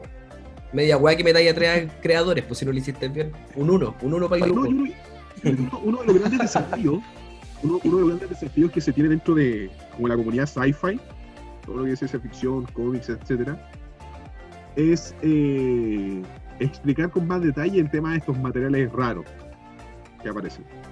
Ahí, por ejemplo, yo me inclino ante, ante DC y Vértigo, porque son mucho más detallados con algunas propiedades de los metales y de algunos materiales raros que hay dentro de sus cánones. Y bueno, este mundo de la ñoñería, porque hoy día es un capítulo especial de, de- especial ñoños, eh, no solamente se, se remite a los cómics, Sí. que, que también, lo que voy a decir, tiene mucho de cómics, tiene muchas historias que se han llevado al cómic, que es Star Wars. Eh, Oh, aquí yeah, siempre hay una pelea entre lo- los Oh. ñoños como nosotros. Marvel o DC siempre ha sido la gran pelea, nunca considerando a Dark Horse ni a, ni a Vertigo, pero siempre la gran pelea, Marvel y DC.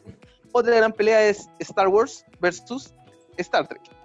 Yo por lo menos soy más fan de Star Eh, Wars. Pero espérate, tenéis Star Trek, eh, tenéis Battleship, te- tenéis Atlantis, bueno, o sea, es que el, el mundo de, de- de- del universo, ah, no sé cómo decirlo, eh, el, el mundo de la serie que te mete una nave, vamos a dejarlo así, bueno, es enorme. De hecho, la que te había comentado otra vez, que, que se basaba en la cuestión de los mormones, bueno, y yo que, ¿qué onda? ¿Qué onda? Yo quiero esa religión, weón. Yo quiero esa Los mormones. que los mormones hablan que ¿Cuál ellos en un momento se van a ir al- a, a otro lado, po. Y era eh, Ah, Stargate. sí, y como que sí, sí. Stargate está como relacionada como con varios como puntos o tips de la cultura mormona. Y, y yo acá profesando otra cosa, no. Yo me, me hago mormón. Pero bueno, con respecto a eso, yo soy mucho más Team No, Star yo Wars. lo siento, pero Eh, Sí. Team Star Wars No, todo el rato. Eh, Chewbacca. yo lo siento, pero eh, me quedo- yo me quedo con Star Wars por una cuestión más que nada de antología de infancia. También. La primera, la primera película que arrendamos del Blockbuster, ponte todo, fue la versión remasterizada de Una Nueva. Esperanza. cacha, po, weón. Yo, Sí. una de las primeras películas que fui a ver al cine cuando chico fue Una Nueva Esperanza cuando la volvieron a tirar al cine, la segunda vez. Exacto. Cuando sacaron la versión remasterizada de una nueva de New Hope. Fue como una semana seguida, weón. Sí, sí. En un mes te tiraron a New Hope, en otro mes te tiraron el Imperio Contraataca, en el otro mes te tiraron el regreso del Jedi. Y al siguiente año te colocaron eh, Sí, fue una cosa así, fue como, no, no sé si el siguiente año, pero fue como bien, fue como bien reciente, cuando, cuando, cuando Lucasfilm tenía harto peso antes de que lo comprara Disney. Eh, eh, qué increíble, pero bueno, con respecto a la ñoñería y las espadas láser. O la fuerza, ¿cómo se manifiesta la fuerza en, en nuestra vida? Los midiclorianos, las midiclorias. Patito, por favor, Bueno, va- va- ah. Puta, aquí, aquí me va a doler, weón, me va a doler el alma. Me estáis dando una golpiza en mi ñoñez, weón. Eso no se hace. Hay lugares donde esa weá se castiga. con, con pena de muerte. Sí, weón, con pena de muerte. Muerte por burpee, weón, vaya a quedar, Julio. Resulta que en realidad meterse con el tema científico detrás de Star Wars es, yo diría que hasta peligroso. ¿Por qué? Porque está muy bien hecho el universo de Lucas, weón, la cagó. Sí. Impresionante bien hecho. Eh, y lo cual me recuerda mucho a uno de los, uno- yo creo que uno de los pilares de la ciencia ficción, que es Isaac Asimov. Sí. ¿Sí? ¿Sí? Hay un libro de Isaac Asimov que es hermoso y que relata muy bien y que vendría siendo una especie como de analogía de Star Wars, que es La Fundación, la trilogía de la Fundación. Para los que no voy a hacer tanto spoiler, pero la Fundación se ambienta en un imperio galáctico, donde se resuelve eh, primero el tema del viaje interestelar, donde se, se presume, o sea, estamos hablando de Isaac Asimov escribió esta weá a principios del siglo XX, Y ya se pensaba en esto. y ya se pensaba en esta mierda. Y pensemos también en que Isaac Asimov plantea que la fundación es un imperio galáctico que al resolver el problema del viaje en el espacio, logró colonizar toda la galaxia. ¿Ya? El único pero que tenemos nosotros es que si no resolvemos este problema de la velocidad de la luz, nos vamos a demorar como unos... Puta, si ¿Tres mil viajamos a la velocidad de la luz, nos vamos a demorar cuatro años, cuatro meses, tres semanas, un día más, día menos, en llegar al sistema solar más cercano al nuestro, que es Próxima Centauri. Cuatro si años. nosotros pudiéramos, si nosotros pudiéramos viajar a la velocidad de la luz, weón. ¿Cachai? Wow. Y nosotros con Cuea, con Cuea, weón, con Cuea el Apolo 11 se demoró tres días, 11 días, en tres días en llegar a la Luna. En recorrer 484 mil kilómetros. Entonces, la primera, la primera misión que tuvo que haber tenido esta galaxia muy, muy lejana en los, albo- en los albores de la República, en el inicio de la Gran República Galáctica, era que el The Old Republic. viaje espacial tenía que ser casi instantáneo, Claro, casi como un una teletransportación.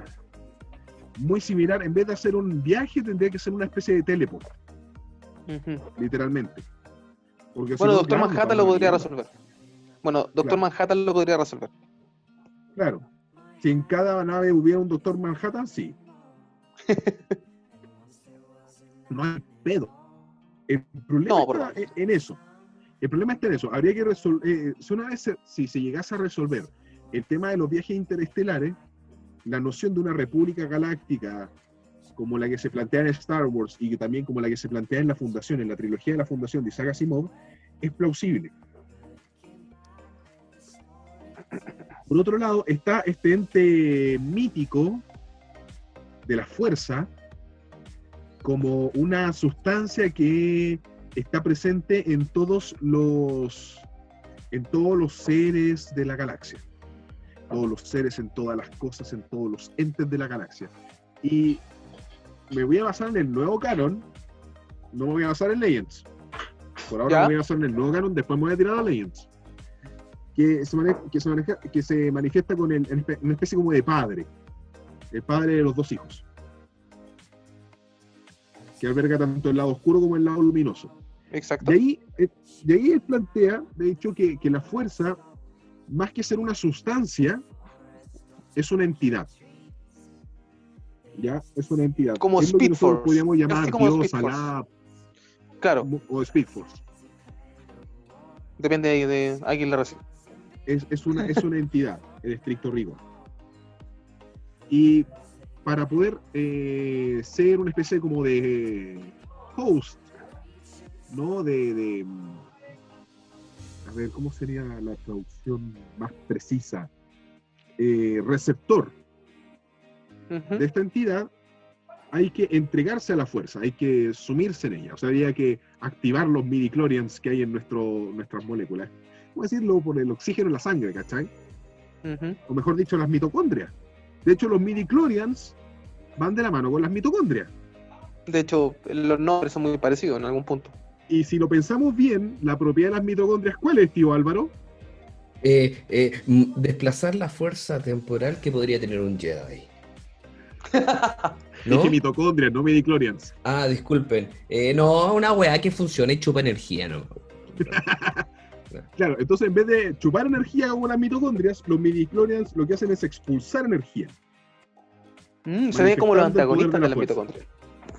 manifestando el poder de la fuerza.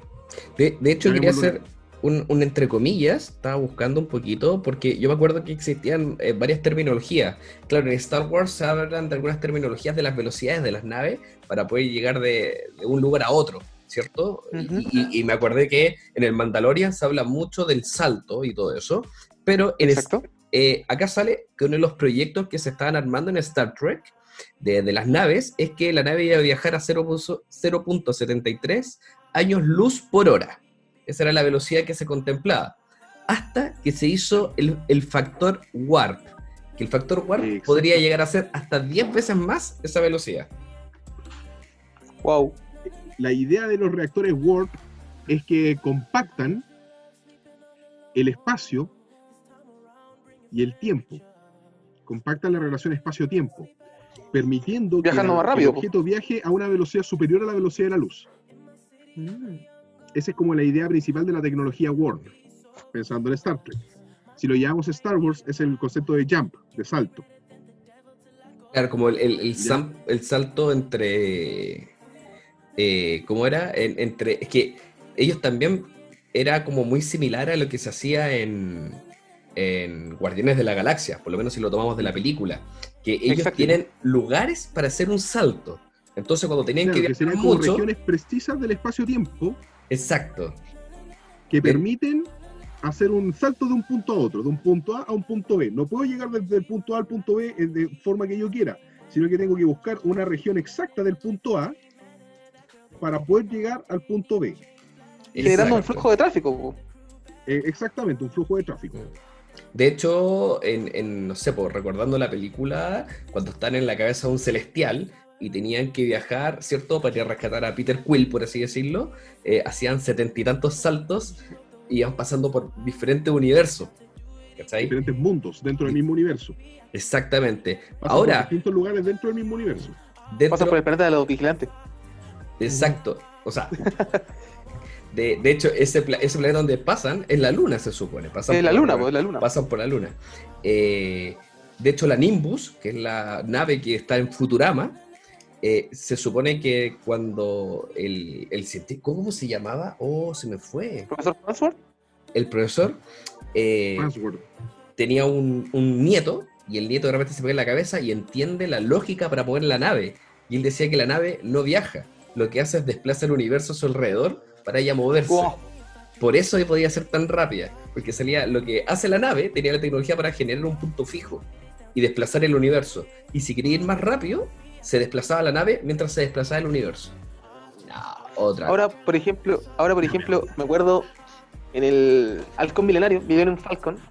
Eh, Chewbacca siempre tenía que estar ahí atento porque el generador de, de la velocidad de la luz, porque ellos viajaban a la velocidad de la luz, Claro. eh, tenía que estar dentro porque al final, como era una nave tan vieja, pero aún así era la más rápida, si ese reactor fallaba, la nave no se movía a eso. Entonces es cuático como todos esos puntos. O sea, claramente en la película te están dando este punto de que con un pequeño motor, o no sé si tan pequeño, pero en un gran en un motor, el generador de hiperespacio. eso, el generador de hiperespacio, eh, lo, lo generáis y al final es como movís toda una gran nave en- con ese motor, ¿cachai? Cuático. Eh, Un- un- y uno de grandes los- chubacas, uno de los grandes chubacas factores- para, para haber entendido la, la física del generador hiperespacial y, y en una situación de estrés, gritando Citripio, ¡ay, ay, ay! eh, con tantos problemas. De hecho, no crean que, que eso se aleja un poquito de, de la realidad. Eh, yo- Rodrigo, yo le he contado, yo tengo un amigo que es mecánico de aviones, del Hércules, eh, y lamentablemente de los pocos que van quedando.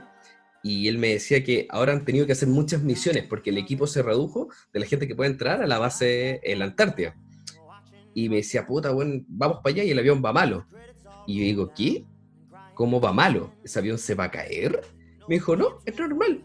Subimos a cierta altura, se cortan los motores, nos metemos a reparar algo, que ya la sabemos muy bien, lo tenemos estudiado, y, y a medida que se va cayendo el avión, prendemos los motores y seguimos en vuelo. Así, con una tranquilidad. Así mismo era Chubaca en, Bueno. en el Millennium Falcon. Sí, Claro, y que a él fin de cuentas el, obje- el objetivo de, lo- de los aviones, sobre todo de, de los aviones como los Hércules, eh, está en alcanzar cierta altura, que es lo que se llama altura de crucero. Eh, más que tener los motores que no se recomienda, lo que se hace es suspender la emisión de combustible. Para que el avión lo que hace eh, con el combustible restante, para que dure un poco más y para que se mantenga en mejores condiciones el avión, es tener lo que se llama una superficie de planeo. Entonces, claro, llegas a cierta altura y luego planeas. Lo que hacen tus motores es desviar cierta energía en un alerón y en otro para mantener la posición, la altura, Exacto. al momento de que va y cuando tienes que aterrizar o cuando tienes que bajar, vuelves a encender los motores porque necesitas toda la fuerza de sustentación arriba y peso abajo para eh, mantener este equilibrio de movimiento y poder tener un buen aterrizaje, si no te vaya la mierda. Sí, pues de hecho me decía que la, la ala, de hecho, la, cuando, bueno, yo, esto yo, me, pregu- yo le pregunté a él porque cuando me tocó viajar harto para hacer clase, como que iba viendo la ala, por verla, y la ala se extiende, tiene como un, un pallet, por así decirlo, que logra eh, extenderse pa- para pa- pa poder mantener una mayor sustentación. Y cuando lo hace, la misma extensión te tira para abajo, pero el motor te tira para arriba. Y eso es como dije, pero bueno, qué ridículo, porque es un choque de fuerza. Y me dijo, no, es porque de esa forma baja de forma controlada. Porque si no, o se va a pique, o si no, el avión como está hecho, se queda arriba, po. Entonces tienes que ir pa, golpeando, golpeando, golpeando, hasta irte para abajo. para. Y tiene que ser súper paulatino, tiene que ser lentito el proceso, Sí, porque tal, eh, también li- lidias con el tema de la presión, la presión, la presión interna del avión. El exactamente. fuselaje, es decir, la, la carcasa del avión. Oye. Eh, se somete a cambios de fuerza muy bruscos o variaciones de fuerza muy notables, llamémoslo, el, el delta es muy grande, si el delta se vuelve muy grande, eh, el material pierde resistencia. Y ahí es cuando el avión se va a la mierda. Si lo vemos desde el punto de vista de Star Wars, si el generador del hiperespacio no tiene un flujo constante de energía, genera demasiada fricción, demasiado roce al estar dentro de la velocidad de la luz que fuera, produciendo este golpe. Y por eso después las naves se destruyen. Exacto. De hecho, como en, la poco- última... es un poco la, la gran, la gran complicación que, que se genera o el gran eh, lema que se tiene al momento de estudiar la, la física detrás de Star Wars. Y por De- otro lado, bueno, demasiado real para ser ficción. El único aporte. Claro, y ahí yo tengo que agradecer, bueno, aquí me, aquí me van a llegar las puteadas, pero el único aporte que hizo solo, la película de Han Solo, es establecer que el salto que hizo del hiperespacio para sortear la nebulosa de Kessel, en vez de hacerlo en tres parsecs, que son unidades de distancia, lo hizo en solo dos. Ya eh, durante muchos años, si es que no décadas, eh, a Star Wars se le culpó por usar mal el término parsec. Ya, en el caso de Star Wars, parsec lo utilizó mucho tiempo como unidad de tiempo. Y ahí cuando todo, toda la comunidad física, pero ¿cómo, weón? No es posible. weá. Si parsec es distancia, no es tiempo. Es Todos- borrando fórmula. luz Que no te veo, conche su madre, no luces Exacto. todos los weones borrando fórmula, puta la cagando, Dios mío. Incluso Neil deGrasse Tyson ahí haciendo, haciéndole bullying a George Lucas, weón. Por lo mismo, Carl Sagan también hizo de las suyas cuando se estrenó The Empire Strikes Back, haciendo la misma analogía respecto a Kessel, a la ruta de Kessel. Y en la película de Han Solo se establece que, claro, habla de, de, de Parsec como unidad de distancia. Y fue como el gran arreglo que hicieron en esa película, para lo- una de las pocas cosas para las cuales sirve. El escritorio. ya, Y- eh, ¿Y cuál otra, Oigan, chicos. cuál otra pregunta sería respecto al universo de Star Wars, mi querido Rodri? O Yo- sea, tenemos Mm. millones de preguntas. Podríamos hablar sobre los sables láser. Podríamos hablar sobre cómo en la última película se manifiesta la entidad de la fuerza hablando todas las generaciones a la vez. eh, con. Bueno, ahí yo creo con- que estamos hablando de un tema más metafísico que físico. No, pero, pero son- dentro, son dentro de eso, podemos dejar. dentro de eso, si vemos también el último maestro aire y la, su relación con las culturas hinduistas y abrahámicas, eh, eso se da así. Ahora yo creo que igual tenemos que dejarnos un poco de información para otro episodio, donde vamos a invitar a, Sí. a un- algún experto en, en aviones y vamos a ir viendo un poquito más cómo arreglar este mundo, porque creo que se está haciendo imperioso encontrar la solución de salir de este planeta para llegar a otro. Exacto. Bueno, O sea, Ahí Por ejemplo, paso también- yo los quiero, yo los quiero invitar eh, el sábado 20, próximo sábado 20, va a haber una charla en C de Ciencia, perdón, más de ciencia, porque ahí, de hecho, me toca hablar sobre cuáles son los, eh, cuáles serían los retos para lo que es la misión a Marte. Y estoy, estoy preparando un material ojalá que sea útil, porque también es base, a base de un estudio que hice con, mi- con mis estudiantes, de hecho, con mis queridas criaturas. Y vamos a hablar sobre el tema, eh, claro, desde la ciencia. Eh, el grupo Desde la Ciencia, que es una página de Instagram que se dedica a lo que es hacer divulgación científica acá en Chile, va a organizar una serie de charlas. Y ahí me toca hablar sobre la colonización marciana. Uh, perfecto. donde vamos a hablar desde cómo carajo viajar, un temazo. eh, cómo colonizar, cuáles serían los principales pros y contras de la colonización marciana, cuáles son los desafíos que se tienen y las distintas puestas que se han hecho. Mm. En ese sentido, yo, yo voy a proponer que el pato nos mande el link cuando sea el momento para poder compartirlo en las redes sociales y el que se quiera conectar eh, se sume a, este, a esta gran charla que va a dar Patito. A todo esto, Pato, eh, por favor, díganos su currículum, porque no, no, no tuvimos la oportunidad de presentarnos al principio, esto empezó con la vorágine eh, que estamos Bueno, acostumbrados. eh, Patricio Barfán, profesor de matemática y física de la, en un principio en la Universidad Iberoamericana, antes de que cerrara. Luego de eso me especialicé en la Universidad de Chile, en física. Eh, estudiante de magíster en física en la Universidad de Concepción, eh, magíster en didáctica de la ciencia. Ahora estudiante de doctorado de la Universidad Católica. Ahí saludo a mi profe Mario Quintanilla, maestro, un abrazo, lo quiero mucho. Revise la tesis, profe. ¿Ya? No, no, no, no. No, no, no, no, no. Borrar, borrar. Pi, pi, pi, pi, pi, pi.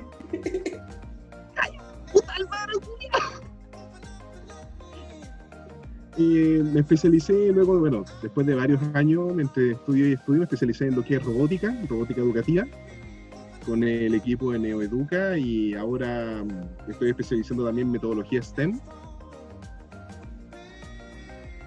principalmente en lo que es desarrollo de proyectos y, bueno, mi principal parte del currículum tiene que ver con investigación en didáctica de las ciencias, cómo enseñar mejor algunos conceptos físicos y de ahí se ha basado mi investigación.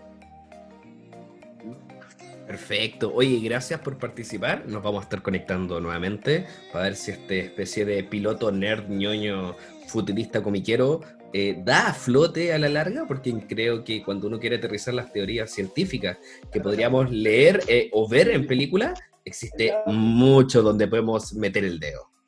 Por ejemplo, Claro. una de las preguntas que nos hicimos fue Transformers. No, no hablamos nada de Transformers, que Mira, también muchas... Creo yo, y va a ser mi gran tarea, va a ser mi gran tarea, me voy a leer un par de libros que tengo por ahí en mi, biblioteca personal sobre la física Debe de los chiquitito. superhéroes y la física detrás de Star Wars. ¡Wow! y así preparar mejor eh, esta- este análisis de contraste que vamos, a, que vamos a tener entre ciencia ficción y ciencia, comillas, pura y dura, a veces de verdad. Perfecto. Y ahí si lo preparamos con más detalle podemos en- enchufar, pero van tema indisponible. Exactamente. Oye, Ahora, Patito, si, te ahora a si dar- le dedicamos también el matiz, el matiz físico a, a los superhéroes, voy a, voy a mucho de su ayuda desde la parte de nutrición, la parte kines- eh, kinesiológica, el apoyo deportivo. aquí estaremos. Acá Ahí, estaremos. ahí, por ejemplo, podemos repasar la rutina de Green Arrow, weón, en la serie. ¡Oh, sí! Hay, hay, hay mucho, mucho donde podríamos seguir creciendo, en pocas palabras, de aterrizar la, la ficción en la realidad.